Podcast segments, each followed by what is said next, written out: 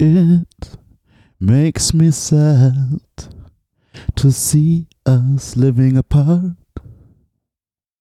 We both won't ask that it will last forever. Who thought our life would be so different? Who thought our life could be so unlike? Who thought one day shame will stop me from telling our story? Haubentaucher, der Podcast aus Graz mit Popkultur und Politik, gutem Essen und schlechten Witzen.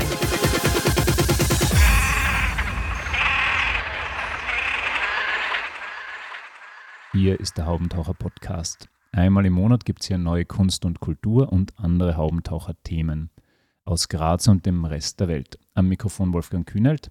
Wir sind wieder zu Gast in Christopher Franks Studio in Wien und freuen uns sehr auf unseren Gast, Muita Mataro, Sänger der grandiosen Band Et Pavillon. Herzlich willkommen. Hallo, danke für die Einladung. Du bist Sänger, Komponist und Texter der Band Et Pavillon.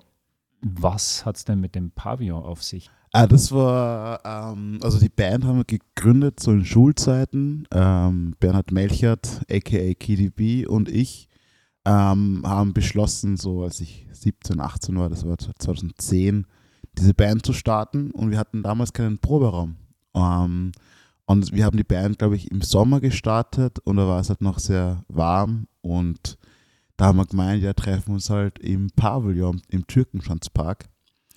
Und da haben wir so ein bisschen die Anfangsphasen von der Band gestartet. Dann hat es immer geheißen, so ja, wir treffen uns um 12 Uhr beim Pavillon. Und ich fand das Wort Pavillon, äh, finde ich vom Klang her sehr ästhetisch. Und dann habe ich gedacht, hey, nennen wir uns doch Eds Pavillon. Und weil damals war es so dass der Trend, dass sich alle Bands irgendwie The, The, The genannt haben. The Cooks, The Doors, whatever. Und ich dachte, na, machen wir nicht der, sondern machen wir Ed. Das ist irgendwie cooler. Und das ist irgendwie spannend, weil viele Menschen ähm, interpretieren Ed ganz anders. Manche, meinen so, ist, es, ist es ein Österreich-Bezug? Ist es, hat das was mit dem Ad-Zeichen zum Internet? Und ich so, na, es ist Ad beim Pavillon. Ja, das mit AT hat mir beschäftigt bei deiner ersten Platte, nämlich Ja. bei Believe Us. Da haben wir damals auf dem Haubentacher geschrieben, würden die aus London kommen, wären sie schon richtig, richtig groß. Aber auch so wird das eine Band, von der man unglaublich viel hören wird. Wie war dann die Resonanz auf dieses erste Album? Ja, das, das war, die Band gibt es ja irgendwie so recht lange und ähm, es hat eigentlich sehr lange gedauert bei uns, die erste Platte zu, zu veröffentlichen, also auch so aus finanziellen, also, also aus einer finanziellen Sicht heraus.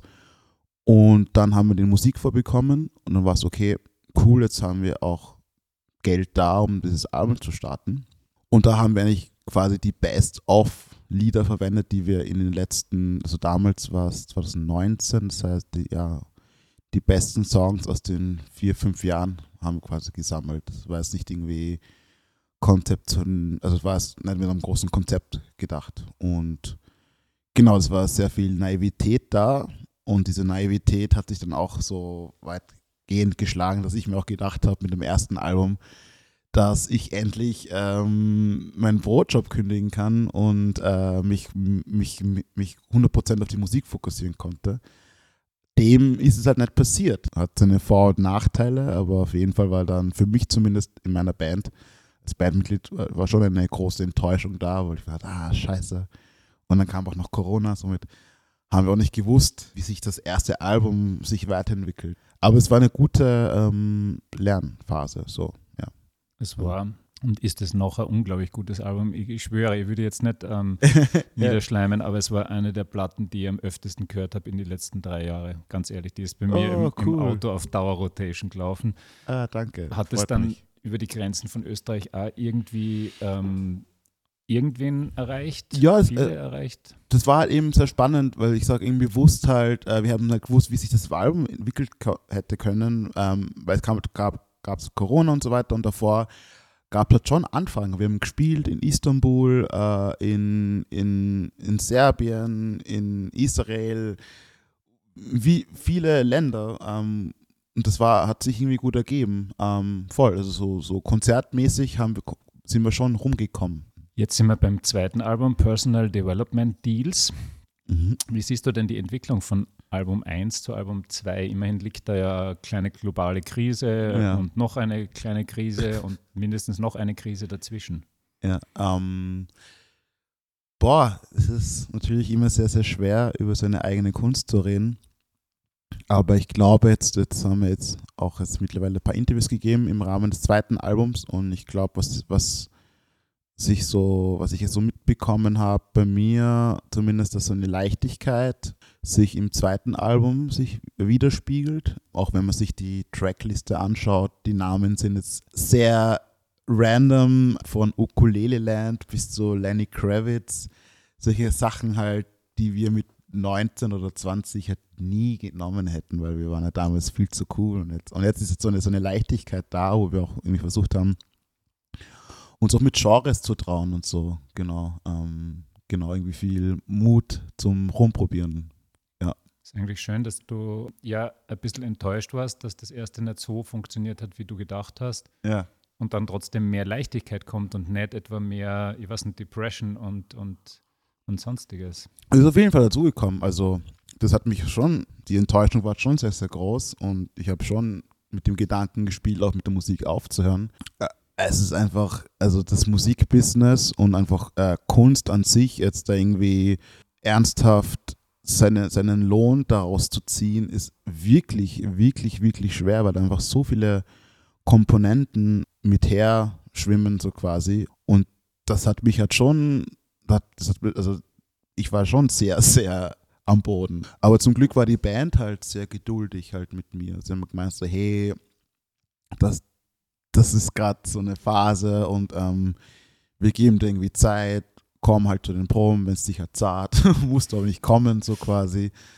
Voll und, und genau, und ich habe echt so mit Depression auch zu kämpfen gehabt, so weiter und so fort, weil ich auch nicht gewusst habe, ähm, als junger Erwachsener, wo die Grenzen quasi sind und wie du halt auch weißt, so in der Kunst, man kann irgendwie ewig arbeiten, aber es ist schwer dann zu, zu sagen, okay, wann es Schluss ist und so.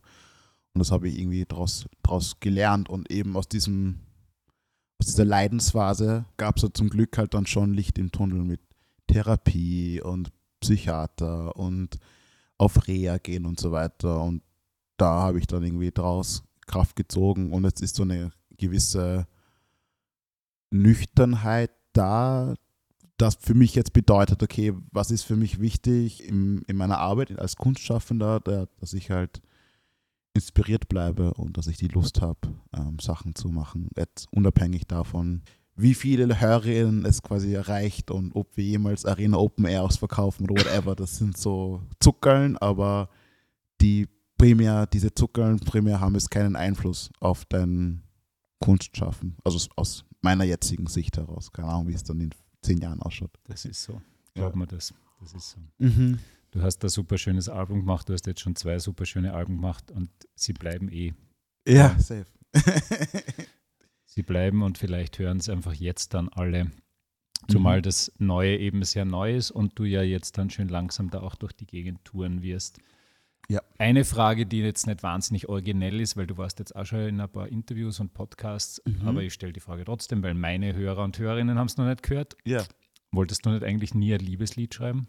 Also die Geschichte. Ja, die Frage. Ja, ja, ähm, ja, na, ich finde das eine tolle Frage, weil ja, das war schon so mit, mit wenn man beginnt hat, Musik zu machen, oder bei mir zumindest, in den Teenie-Jahren, war man so, okay, man wollte irgendwie herausstechen und irgendwie cool sein und ich habe gedacht, das ist dieses Liebesthema wird mich nie ein, einholen. Aber dann kam sie auf einmal, aber auch nur aus dem Grund, weil ich das weil ich ja in diesem Band-Kontext bin und vieles passiert ja im Bandleben auch außerhalb der Bühne, im Proberaum oder auf der Fahrt zum Konzert oder ever. Und damit kommt man irgendwie mit, dass deine Bandkollegen halt alle in einer Beziehung sind und man selber irgendwie so der Einzige ist, der in keiner Beziehung ist. Und das hat mich dann auch schon sehr gewurmt, weil mir gedacht habe, okay, warum ist das so? Ja, und ich finde dieses Liebesthema was schon sehr, sehr spannend ist, weil ähm, sobald man auf die Welt kommt, wird man mit diesem großen Liebesthema halt konfrontiert in Werbungen, in Filmen, in Kinderbüchern. etc. etc. Und ich habe mir gedacht, also als ich mich dann mit der Liebe befasst habe oder mit meiner Sexualität und so weiter und dann irgendwie von Leuten, ich kann mich ganz gut erinnern, in der Schule, in der, in der Volksschule, dann einmal das Wort schwul kam und alle waren so, ja, das ist, das ist irgendwie negativ und das ist, das ist uncool und das macht man nicht. Und ich war so, hä, was, was heißt denn das überhaupt? Genau, und dann habe ich mir gedacht, hey, lass uns doch einmal einen Song schreiben, was Liebe bedeutet, was Liebe sein kann. Also einfach ein Song, der einfach viel mehr Fragen aufwirft als jetzt Antworten. Und dann war es halt sehr spannend in der Umsetzung, in der, in der visuellen Umsetzung beim Musikvideo, weil ich mir gedacht, weil ich mir dann gedacht habe, so okay, ich habe jetzt irgendwie keinen Bock, dieses heteronormative Bild rezuproduzieren, sondern ich, ich wollte mal was anderes machen. Und dann habe ich dann letzten Endes dann äh, interessantes Feedback bekommen aus Tansania, dass meine, also meine Verwandten und so waren es gar nicht erfreut, dass ich da mit Männern küsse oder mit nicht-binären Leuten etc.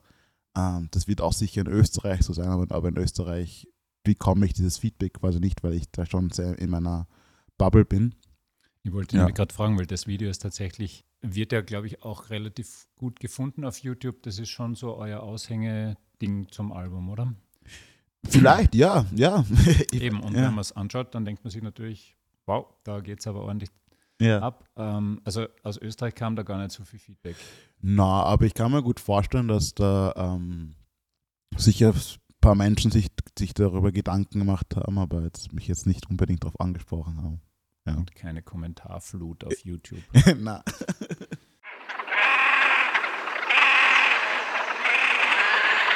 Vielleicht noch einmal kurz, wir, wir kommen dann eh noch einmal zu dem Thema, aber vielleicht ja. kurz äh, zum Thema eben Texte und Liebeslieder und sonstige Lieder. Wie entstehen die bei euch? Also schreibst du die für dich allein oder gleichst du die dann mit den anderen in der Band ab? Ähm, mhm. Komponiert ihr gemeinsam, textet ihr gemeinsam oder ist das alles Multa Mataro, der zu uns spricht? Nee, gar nicht. Also das ist ja eben das Schöne in, in der Band, dass wir halt ähm, ja eine Band sind und, jeder hat so seine Stärken und Schwächen und das ist halt echt, das ist echt cool bei uns, dass wenn dann so, wenn dann irgendwie so zwei, zwei Leute sind, irgendwie so rund, so Oberzahlen, gibt es halt irgendwie so eine Person, die dann quasi versucht, dieses, dieses sinkende Schiff zu retten. Und beim zweiten Album war halt der Bernie halt das Zugpferd. Der war echt so in der Corona-Zeit, wo dann Lockdown war und so weiter und wir uns, wir uns nicht treffen konnten zum Proben, war der Bernie derjenige, der gesagt hat so, hey, lasst uns diese Zeit verwenden, um Lieder zu schreiben und hat uns immer so mit GarageBand-Projekten konfrontiert oder mir immer gesagt, hey Mutter, jetzt, jetzt schreib was, jetzt mach was, jetzt tu was und ich weiß so, war ich war in meiner Wohnung ganz alleine mit, der Einsamkeit zu kämpfen und habe dann ja auf Druck von Bernie halt versucht halt zu schreiben halt. also wirklich so auf Zwang. ja, und dann haben wir dann so eine quasi so eine äh, Soundcloud-Playlist gehabt von 30, 40 Ideen.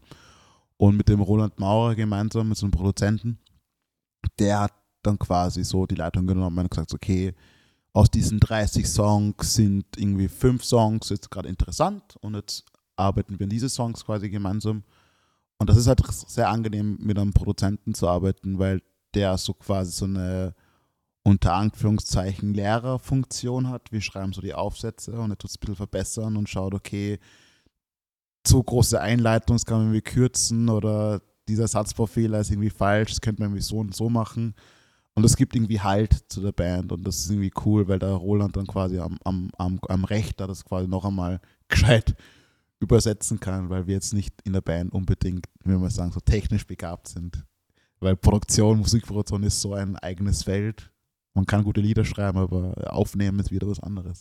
So, jetzt kommen wir kurz zu deiner Biografie, wenn es recht ist. Ja, ähm, du hast schon gesagt, deine Familie stammt aus Tansania. Du bist in Salzburg aufgewachsen und hast über die Schulzeit gesagt, ich war immer die einzige schwarze Person in der Klasse. Ja. War die Schule so elitär oder ist Salzburg wirklich so wenig divers gewesen? Also ich muss ehrlich sagen, ich hatte schon sehr, sehr, sehr viel Glück gehabt, dass mein Umfeld, also meine, meine Schulfreundinnen, ähm, die waren alle sehr, sehr, sehr cool drauf. Also ich kann mich erinnern, so ein Freund von mir, der Ali, Alexander Sendelhofer, ein Freund, der jetzt nach, mittlerweile nach Wien gezogen ist, der war auch so, also der kommt aus, aus, aus, einem, also aus einem Familienbereich, die halt sehr, ich würde sagen, so als Ausschnittperson, wie ich das irgendwie so mitbekommen habe, so in, in deren Wohnung und einem Haus, schon politisch äh, sehr gut unterwegs war und sehr, äh, sehr offen, sehr weltoffen etc. Und ich, mit dem war ich auch in Tansania und so und der war immer sehr empfindlich, wenn um, wenn ich irgendwie mit Rassismus konfrontiert war, war der immer derjenige, der sagt so, ah, da, was ist für euch los, da, da, da, da. Jedoch bei meiner Mutter, bei, bei meinem Vater, vor allem bei meiner Mutter halt, meine Eltern sind geschieden, mit der habe ich meistens Zeit verbracht, da habe ich halt schon sehr gespürt, dass sie sehr zu strugglen hatte als, als alleinerziehende Mutter halt, weil sie hat, sie hat eine Ausbildung gemacht im, Tourismusbereich. Und da war es echt schwer für sie eine Arbeit zu finden. Und auch irgendwie aufgrund ihrer Hautfarbe etc., weil Salzburg Tourismus, da wollen es natürlich, dass weiße Leute Salzburg repräsentieren. Dirndl. Dirndl, genau. Und dann hat sie zum Glück eine Arbeit gefunden in Wien und sind wir nach Wien gezogen. Und das war dann eine sehr, sehr gute Entscheidung von meiner Mutter, weil ich wüsste jetzt nicht, ob ich jetzt in Salzburg äh, groß Kunst machen konnte, weil einfach in Wien es gibt so viele Sachen, Wien Extra, Cash for Culture, das, das Wir sind Wien Festival. Es gibt so, so viele coole Leute, die einfach versuchen, ja, niemanden den Weg zu sperren. Und das ist halt in Salzburg dann schon halt krass, weil da sind halt, ja, die meisten Leute, die halt Musik machen, also auf einem guten Level, würde ich jetzt einmal frech behaupten, kommen nicht schon aus einem guten Haushalt. So. Ja. Nächste Station war bei dir dann das Filmstudium. Ja. Da warst du wieder die einzige schwarze Person, hast gesagt. ja, ich bin, ich bin durchgefallen und dann, als ich wiederholt habe, gab es noch gab's eine zweite schwarze Person.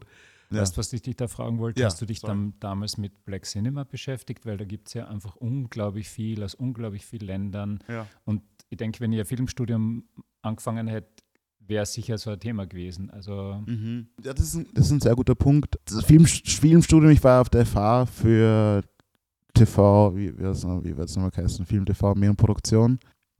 Das war halt leider für mich ein bisschen ein Fehler, weil das war halt schon sehr, sehr wirtschaftlich ähm, angelegt. Und ich dachte damals, dass, dass das mir ist Kunst und dann was Marketing. ja, genau. Ich dachte so, ja, ich könnte schon mich irgendwie rumschlagen mit diesem Wirtschaftsstudiengang, aber das ist, war gar nicht so mein, mein Ding. Ich habe mich erst nachher mit, mit, also ich bin da zweimal durchgefallen, dann haben sie mich rausgehauen, weil momentan kann er bei der FAH nur begrenzt Fächer wiederholen. Und ich habe mich erst nachher so mit, mit, äh, also mit Spike Lee halt befasst und so weiter. Aber es war in dem Studiengang gar nicht so ein Thema, es war erst so BWL und, und, und Ich meine, bei Musikvideos hat es dir vielleicht dann trotzdem geholfen, dass du ein bisschen überlegst, oder?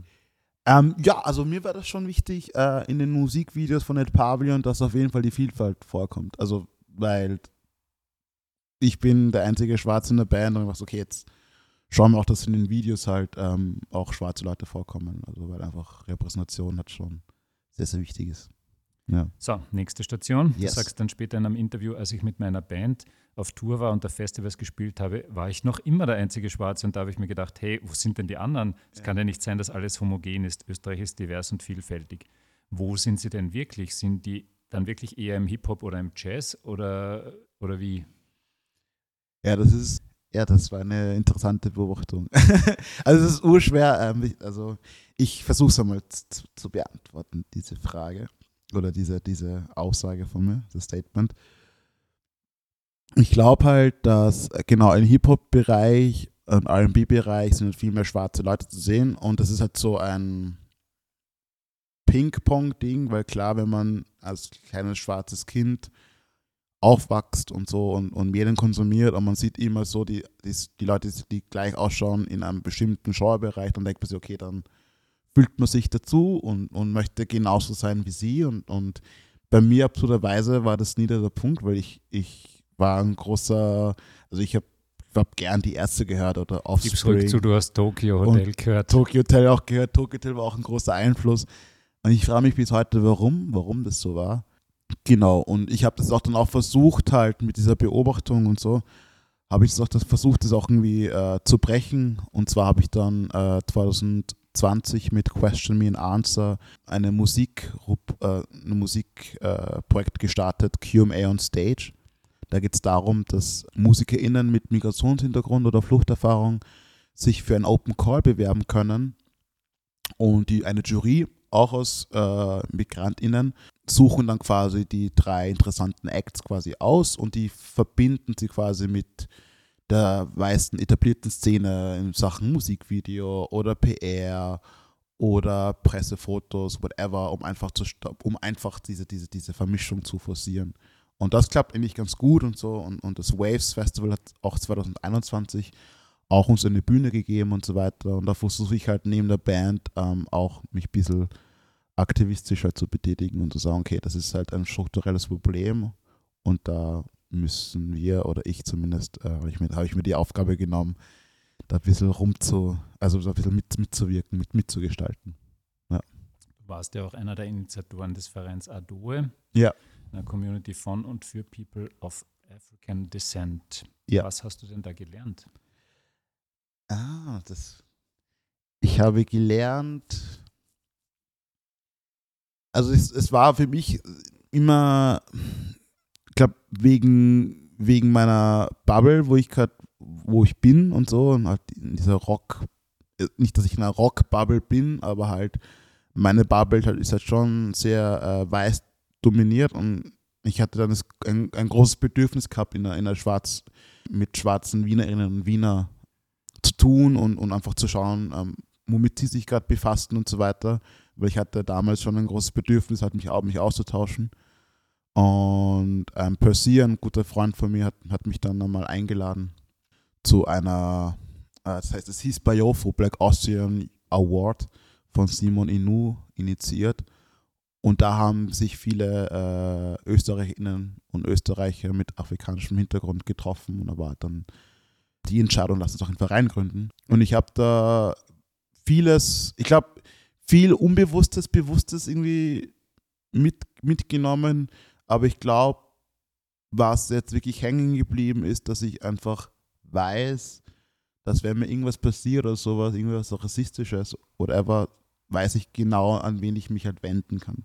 Äh, an Leuten, die das, die auch, äh, die selber Erfahrungen gemacht haben wie ich. Einfach so, so ein Auffangnetz, genau. Ich habe da eben zwei Jahre mitgewirkt und habe dann auch dann für mich entschieden, dass das dann auch genug war, weil das ja eben auch eine volontäre Arbeit ist und ich dann gemerkt habe, okay, jetzt mit der Band und so weiter geht, geht wieder mehr ab und so weiter und ich mache es auch, auch, auch einen Film, auch so schwarz, ein Dokumentarfilm und das war dann für mich dann so, okay, jetzt muss ich dann weiterziehen. Ja. Zum Film kann man dann eh noch. Ja. In einem Interview hast du ungefähr äh, gesagt, du bist Österreicher, du hast dein ganzes Leben lang Deutsch gesprochen und hast trotzdem immer deinen Reisepass mit. Ja. Du wirst immer noch regelmäßig kontrolliert oder wie in Wien? Also glaub, Oder ist es so prophylaktisch, dass du denkst, sie, sie kontrollieren ihn nicht regelmäßig, aber ja. wenn sie wen kontrollieren, kontrollieren sie den Mutter vor dem Wolfgang? Ja, es ist, es ist echt, also ich glaube auch, dass die, dass die Polizisten auch eine schwere Arbeit haben. aber es war halt für mich, also ich versuche immer so beide, beide Seiten Aber zu wird das verstehen. ein bisschen besser? Weil ich meine, es Ja. gibt ja jetzt auch schwarze Polizisten und Polizistinnen. Es Mhm. wird ja auch die Polizei logischerweise diverser. Ja. Merkst du da was, dass es ein bisschen besser wird oder ist es einfach immer noch ziemlich, ziemlich krass? Also ich werde es nicht so oft kontrolliert, zum Glück. Aber ich kann mich, erinnern, ich kann mich irgendwann erinnern, als mich mein Vater besucht hat aus Salzburg in, in Wien und ich habe ihn abgeholt vom Bahnhof, wurden wir halt von zwei Zivilpolizisten ähm, aufgehalten.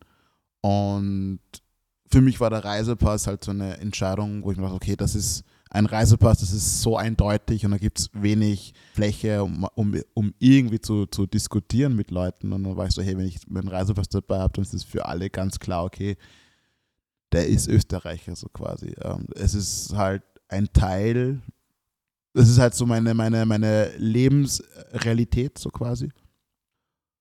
Und ich denke mal halt, Österreich, oder wir sind noch, ja, ich denke mal, ja genau, ich denke mal halt, Österreich ist noch so, so jung, halt so von, der- von der politischen Geschichte her, also was so Migration, jetzt, ich, jetzt klar gab es in Österreich schon lange Migrationsgeschichte und so weiter, aber ich glaube jetzt, jetzt so aus Afrika und Türkei und aus Asien und so weiter, ich glaube, dass Österreich oder auch Europa, die, da braucht es noch ein bisschen mehr Zeit, dass dann auch im Parlament und in den ganzen politischen Institutionen etc. etc. da auch dann diese, diese Vielfalt quasi ähm, abgebildet wird.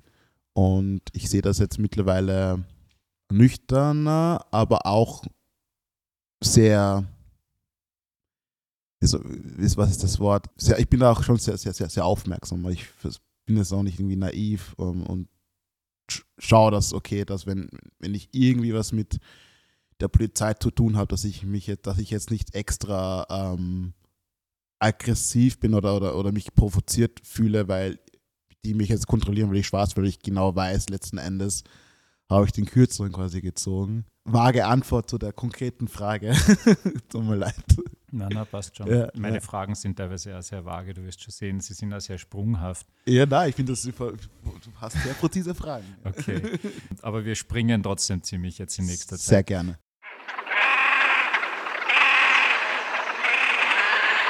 Wenn man so wie ihr bei Grissemann und Stermann auftritt, Ja. was löst es aus? Tausende Plays auf Spotify oder mehr Publikum beim nächsten Gig oder Medienanfragen oder wie? Also Willkommen Österreich ist, ähm, war für uns oder ist für uns halt auch so eine Visitenkarte eigentlich. Im Grunde, Im Grunde genommen eine digitale Visitenkarte, dass dann Leute einfach checken, okay, das ist jetzt nicht irgendeine Band, die haben es gespielt bei Willkommen Österreich, okay, ja, dann müsst, dann haben, haben sie irgendwie, irgendwie eine Relevanz, so quasi. Aber jetzt so jetzt, dass man jetzt da wirklich so spürt, dass das irgendwie viel mehr Medienanfragen da waren und so. Also habe ich jetzt nicht so stark gespürt. Man merkt, natürlich hat Keke eben diese, diese Visitenkarte. That's it. Also ich glaube, ja. es, ist, es, war, es war auch sehr, sehr witzig halt. Wir waren halt alle so mega aufgeregt, als wir das gespielt haben, weil das irgendwie aus dem Nichts kam. Aha. Ja, wie soll es Willkommen Österreich spielen? Und ich so, okay, scheiße. Crazy. Aber es, es war ein guter, guter, war eine gute Schule, um ein bisschen TV-Leben zu schnuppern. Ja, Ja, ist glaub- ja doch ein bisschen eine andere Situation. Ne? ja, auf jeden Fall. Man ist da auf jeden Fall entspannter. Und du musst ja doch lang warten dann. Die, die spielen da mal ihre Sendung ab und du kommst ja erst. Ja, alles war urspannend, weil, weil man, man sieht die dann so beim Soundcheck und so weiter. Aber das, ich meine, das, das, das Orgel war ja auch bei Willkommen Österreich, ist, nehme ich auch den immer nicht böse, aber sie, kannten uns halt natürlich nicht. Und beim Soundcheck, oder bei, bei, bei dem Stück, was wir performt haben, Stop This War, habe ich halt nicht Gitarre gespielt und beim Soundcheck bin ich halt irgendwie so am Boden gelegen, weil ich irgendwie gewartet habe, bis wir dann Soundcheck machen konnten. Und dann hat der Grissemann mich auf Englisch angesprochen, gemeint so, oh, oh, are you, are you, are you lying on the floor, bla bla. Ich so, ja, na, ich. Okay, Ja. how do you do und Ja, so. na, ja, aber es war urinteressant, weil irgendwie bei, bei Willkommen Österreich, aber da wurde ich auch so ein bisschen nochmal so konfrontiert, so, ah. ja, aber ich glaube, Mhm. das, das, das, das braucht, glaube ich, noch so. Ja, das braucht irgendwie wirklich, du hast recht. Wir, Ja. sind, wir haben sehr große Migrationsgeschichte, aber wir sind noch nicht divers. Wien vielleicht eh noch eher, Ja, äh, so wie du gesagt hast, Salzburg. Ja, ich meine, in Salzburg gibt es auch so viele Migrantinnen und Migranten, aber ich glaube halt eben so, die, diese, diese hohen Posten halt, so wenn man sich anschaut, Ja. okay, Redaktionen in Zeitungen oder, oder ZIP und so weiter, wer, das alle, wer da alle moderiert oder moderieren darf, ist es halt noch immer sehr Das wird homogen. halt so Step by Step ein bisschen. Genau, voll. Jetzt kommen wir zum Film. Ja. Du hast ähm, mit dem Helmut Kahner gemeinsam einen Film gemacht, der heißt Austroschwarz. Über den Film sagt die Produktionsfirma, stilistisch spricht der Film mit der konventionellen Erzählung des Dokumentarfilms, um stattdessen mit einer Kombination aus Roadmovie, essayistischem Film und Zeichentrick eine einfühlsame Perspektive einzunehmen. Ja. Klingt spannend. Wie entstand dieser Sti- Stil? Also das Gute war bei dem FH-Studium, dass ich eben den Helmut Kahner kennengelernt habe. Der dort unterrichtet hat? Oder? Nee, der, der, mit dem habe ich gemeinsam studiert. Okay. Genau. Helmut und der Helmut wollte auch unbedingt einmal Film machen, hat dann auch seinen ersten Film gemacht, Ground Control. So, was war dann? Dann wollten wir 2009, 2020 wollten wir planen mit der NASUM-Förderung, New Austin Sound of Music, die quasi Shows fördern im Ausland, wollten wir eigentlich eine Ostafrika-Tour planen. Kam halt Corona, mussten wir halt canceln. Und da wollte ich, dass der Helmut Kahner äh, diesen Film, also dieses, diese, diese Tour quasi dokumentarisch festhält. Und dann, dem war dann halt nicht, wegen Corona-Pandemie. Und dann gab es halt einen Fall, dass Leute mit White Lives Matter-Bannern den Markus Omofuma-Denkmalplatz überdeckt haben. Und das war für mich, äh, weil ich eben, was ich erzählt habe, mit afrikanischer Diaspora Österreich, wo ich mich viel mehr befasst habe mit der schwarzen Community, mit der schwarzen Geschichte in Österreich, das war für mich eine komplette Horrorshow. Ich habe mich sehr provo provoziert gefühlt. Ich hatte sehr, sehr, sehr große Angst, weil war auch immer, Samstag war auch immer diese, diese ganzen Rechtsdemos und so weiter. Und ich habe mir gedacht, okay, Schluss, Schluss, ich, ich muss da jetzt irgendwie aus einer Unmacht heraus, hat sich da irgendwie so ein Feuer entfacht, wo ich mir gedacht habe, okay, ich muss da jetzt einen Dokumentarfilm machen, eine Bilanz ziehen zu, zu meiner Connection mit meiner österreichischen Nationalität, obwohl ich, obwohl meine Wurzeln aus Tansania sind, was es, was es für mich heißt, was es für mich bedeutet.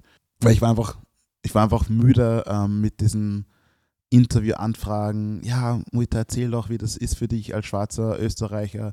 Na, erzähl doch, wie das ist mit, mit dem Reisepass, bla bla bla bla bla. Also, hey, na, ich möchte jetzt irgendwie so 90 Minuten euch allen einmal erklären, was da genau in, in meinem Kopf passiert. Und somit ist es auch ein sehr, sehr ambitionierter Film, eben mit Zeichentrick, Roadmovie etc. Es soll einfach so einmal ein Gefühl vermitteln von einem schwarzen Österreicher, der so jetzt, äh, ja, seit seiner Geburt in Österreich quasi lebt. Und wir sind jetzt eh bald fertig, also wir drehen jetzt noch im Juni die letzten Sachen. Dann schneiden wir und dann reichen wir ein auf Filmfestivals. Gerade noch die Frage, ob national oder international. Und ja, und dann hoffentlich halt nächstes, nächstes Jahr in, in den Kinos, wenn, wenn, wenn alles passt. That's, that's the story von Austro Okay, weil Schwarz. ich habe gesehen, ihr habt Anfang Mai ein Casting gemacht für schwarze Kinder. Ja, und genau. gedacht, das wird schon der nächste Film, aber das ist für den Film. Das ist alles noch in dem Film, Okay, genau. wow, da produziert jemand so richtig in Echtzeit vor unseren Augen. Ja, genau. Okay. Social Media, ja. Und du hast aber schon Konzerte gespielt im Rahmen der Filmentstehung. Genau. Wir haben, also ich habe da im letztes Jahr dann eine schwarze Band gegründet, wo wir ähm, mit schwarzen MusikerInnen, also SängerInnen, Austropop-Lieder gecovert haben. Das war auch so ein Experiment ähm, von mir, einfach zu sehen, okay, wie kommt es an, wenn, ein, wenn eine schwarze Band Austropop-Lieder covert? Wie kommt es an beim weißen Publikum, beim nicht weißen Publikum? Was macht es in, in der Band so quasi? Was macht es für eine Banddynamik? Weil auch die große Diskussion war ja auch, ob wir wirklich I'm from Austria covern wollten oder covern sollen. Das war halt für mich so meine Ideologie. Also es war für mich so die Vision, okay, dann covern wir I'm from Austria, weil ich gedacht habe, okay, vielleicht kann man das irgendwie positiv konnotieren. Und diese ganzen Diskussionen etc. viel sieht man dann in, in dem Film. Ja. Reinhard Fendrich war nicht im Publikum. äh, na, das, na.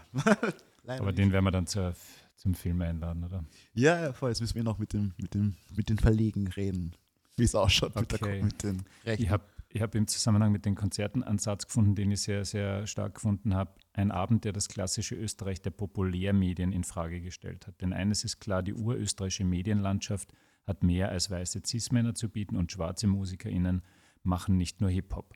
Ja. Wie weit bist du gekommen mit der Message? Also haben, haben, haben Sie das schon verstanden bis zu einem gewissen Grad jetzt? Mm, Also ich glaube, das ist, also ich, das Ding ist, also in, in meiner Arbeit, also ich auch, was ich jetzt auch gelernt habe, so, jetzt bin ich jetzt mit 30 geworden und ich hatte immer so die Einstellung, es, muss, es müssen Sachen sofort passieren. Ähm, ich glaube, das kann man erst, sieht man glaube ich erst so in, in, in 20 Jahren, so was da wirklich passiert ist, weil DORF war schon da, also Wien heute hat es schon dokumentiert, festgehalten, ist im ORF-Archiv, dieses Konzert. Aber ich glaube auch die Größe, ich meine, wir haben, eigentlich war es geplant gewesen Open Air und nicht im Werk Indoor, weil es geregnet hat, mussten wir quasi Indoor verlegen. Das kann, ich kann es noch nicht sagen, aber ich glaube zumindest die Leute, also die im Team, die dabei waren, das Filmteam und auch alle, die, mit, die mitgewirkt haben, ich glaube, das, das hat schon noch was in, in ihnen ausgelöst. So. Also ich glaube, so im, im kleinen Bereich spürt man da schon was. Ähm, aber im großen Bereich müssen wir das erst, erst dann nachher evaluieren. Ja. Du hast einmal gesagt, Ja. aus irgendeinem Interview habe ich das entnommen, eigentlich hat Österreich noch keinen Popstar, der divers ist, der diversen Hintergrund hat. Und die Beobachtung ist tatsächlich sehr, sehr scharf. Also ja. da denkt man sich, hey, hey, Moment, kann nicht sein, alle mal durchzählen und ja, und dann ist nichts. Ja. Ähm, jetzt habe ich schon im Vorgespräch gesagt, Fredo Wuso war bei uns, der war Zweiter bei Starmania. Bringt sowas dann was? Weil Ja. also da bist du plötzlich dann eben präsent. Da ist jetzt ein junger Schwarzer, der kommt da zumindest bis ins Finale. Mhm. Ähm, also sind das schon so Elemente, wo man denkt, okay, und jetzt dauert es dann halt vielleicht auch nicht mehr so lang, Mhm. bis endlich, und das ist ja wirklich der absolute Wahnsinn, Ja. weil ich glaube, alle anderen Länder, natürlich die mit Kolonialgeschichte haben es vielleicht dann schneller gehabt, ja, okay, aber Vor allem in Belgien mit, mit Stromae und so weiter. Ja, und Frankreich gibt es Ja. natürlich auch extrem viele Musiker und Musikerinnen. Ja. Wird langsam Zeit, ne? Ich glaube, das ist eben, das macht es irgendwie so spannend. Also, das ist ein sehr, sehr wichtiges Thema, was, was du gerade ansprichst. Ich, also ich denke mal so aus, aus meiner Beobachtung heraus, womit ich natürlich mich auch ins eigene Sch- Fleisch schneide, ich mache ja englischsprachige Musik Mhm. mit Ed Pavilion. Und ich glaube, ich glaub, dass man mit der deutschen Sprache halt schon mehr, mehr bewegen kann. So quasi. Und, ich, und ich kann mir auch irgendwie gut vorstellen, irgendwann mal irgendwie auf Deutsch, Deutsch zu schreiben. Und man muss, halt- also ich glaube, als, guter Künstler, also gut, was heißt gut? Also ich glaube, wenn man jetzt irgendwie das Ziel hat, dass man im deutschsprachigen Raum als Migrant Popgeschichte schreiben möchte, dann muss man, also ich denke mal aus meiner Perspektive, muss ich mich halt schon auch mit der österreichischen oder mit der deutschen Popgeschichte auseinandersetzen, zu schauen, was die Codes sind etc. Die Mentalität einerseits zu haben, einerseits mit der Mentalität auch zu spielen.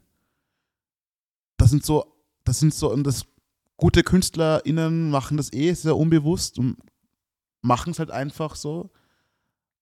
Aber da- das, das, das, das, das, sind eher so die, das, würde ich sagen, das sind eher so die, die, die, die weißen Musiker-Acts halt so, die halt eben im Familienhaus das du irgendwie mitbekommen. Aber für einen migrantischen österreichischen Künstler, der halt irgendwie, ja, Pop-Legend-Status erreichen möchte, da, ich glaube, da muss man schon sehr, sehr viele, sehr, sehr viel Arbeit machen, um, um dieses Level zu bekommen. Ich glaube jetzt irgendwie so auf, also auch bei Pavilion ist irgendwie so auf Englisch jetzt irgendwie groß was, irgendwie Geschichte zu schreiben, glaube ich, vielleicht, aber nachhaltig, aber ist nicht so von heute auf morgen.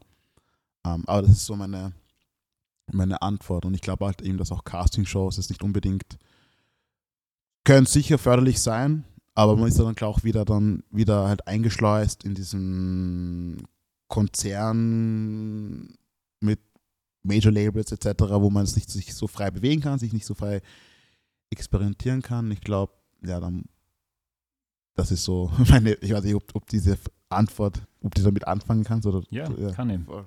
Ich merke schon, die nächste Platte wird zumindest ähm, ein, zwei deutsche Songs möglicherweise haben, deutschsprachig. Ja, wär, wär, cool. ja, warum nicht? Ja. Musik, Film, wann kommt dein erstes Theaterstück? Theaterstück, ja.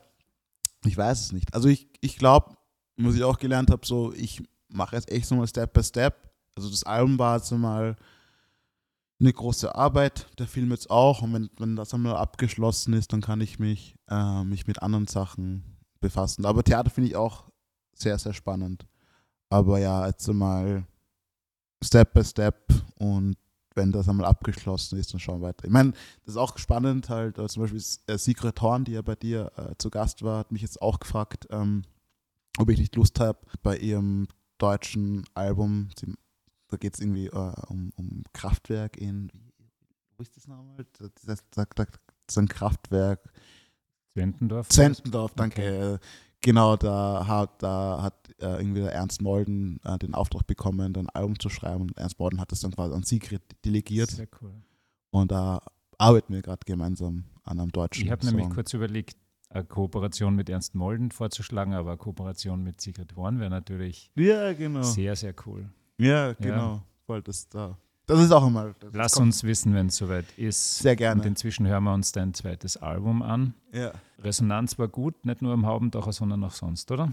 Ist ja einfach eine, eine Ja. super schöne Platte.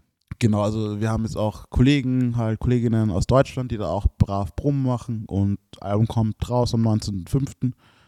Und dann, glaube ich, braucht es auch, glaube ich, noch so einen Monat, dass das irgendwie alle mitbekommen und so weiter. Und dann, ja, bin gespannt. Jetzt kommen wir schon zum Finale, Ja. zu unserem berüchtigten Word-Rap. Okay. Du hast dich ja unter anderem intensiv mit Austropop beschäftigt. Ambros oder Danzer? Von Danzer kenne ich halt nur dieses, diese wei weiße Pferde. Die Na- weißen Pferde, ja. Ja, ja, voll. Und noch Was sehr ein schöner Song ist. Ja, ja, nein, viel Dan Danzer. Ja, oh ja, Danzer, Danzer. Okay, Danzer. Ja, ja. Und bei der neuen Generation Wander- oder Bilderbuch? Also ja, ähm, dann, dann Bilderbuch. Dann ja. schon Bilderbuch. ja, das habe ich mir schon gedacht. Der ORF ruft an, du wirst berühmt. Dancing Stars oder Song Contest? Wie entscheidest du? Äh, Eurovision Song Contest. Hm. Äh, Eurovision Song Contest. Okay. Ja. In der Pension dann, Ja. Wien oder Salzburg? Boah, Weil da wäre. Salzburg plötzlich vielleicht wieder eh total cozy. Ja, stimmt, stimmt. Na, dann da, da Wien, Wien. Voll. Salzburg, glaube ich, Kurzurlaub. So, und für uns Grazer und Grazerinnen, bester Club in Wien, der zeigt, wie divers diese Stadt ist. Ja, ähm, das Fanja.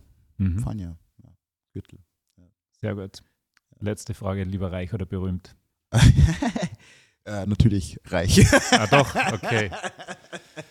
Weil, äh, weil das ist so bitter, weil eben man, irgendwie kennt man, irgendwie wird man erkannt auf der Straße und so weiter. Aber der Fame zahlt halt die Miete doch nicht. Das wird vielleicht noch kommen, lass dir Ja. Zeit. Ja. Du bist noch ein junger Mann. ja, sehr. Herzlichen Dank, dass du da warst. Danke für die Das war Einladung. super. Danke schön. Herzlichen Dank an euch Hörer und Hörerinnen da draußen, die ihr das angehört habt. Jedes Monat neu, auch das nächste Monat wieder. Danke an das Pod für die Produktion. Danke an Ulla Kurika für die Signation. Danke an alle. Bis zum nächsten Mal und inzwischen schön Ad Pavillon hören natürlich. Ja, danke schön. Bis bald. Ciao. Ciao. Das war der Haubentaucher Podcast. Nächstes Monat gibt es mehr.